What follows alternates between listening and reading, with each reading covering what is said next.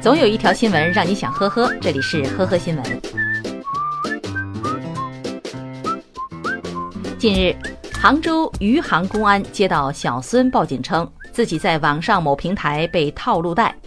根据小孙的表述，他在某网贷 APP 上借贷了两百元，却要先交一百六十九元的手续费加四十元的服务费，到期还要还二百零一点四元。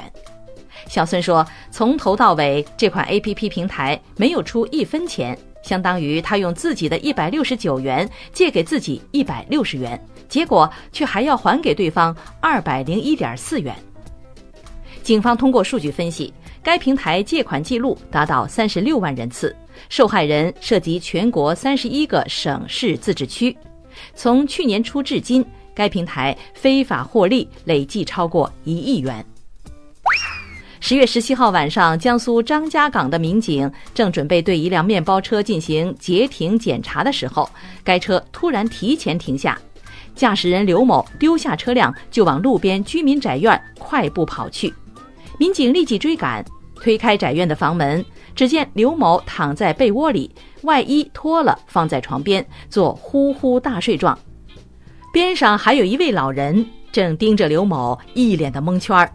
见到民警，老人连忙求助：“哎呀，这是谁呀？怎么会躺在我的床上？”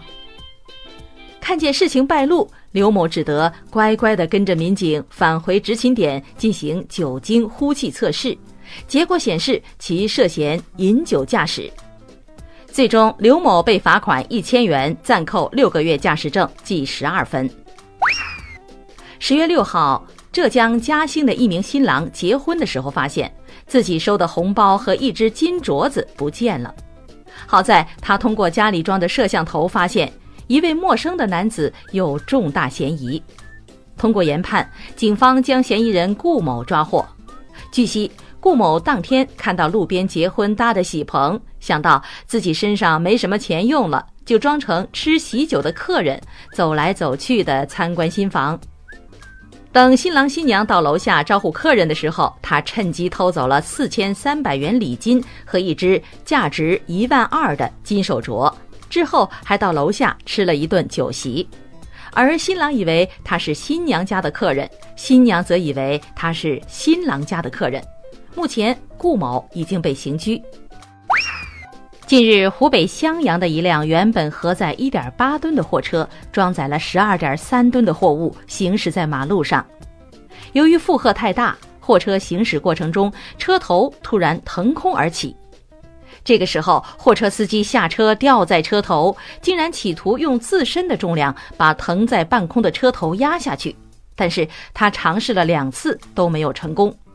随后，一辆路过的货车用牵引绳把该货车拖至路边。后来，为了赶紧把货送到目的地，司机竟然从附近找来石块压在了车厢和驾驶室里。最终，货车司机将面临罚款一千元、扣六分的处罚。感谢收听今天的呵呵新闻，明天再见。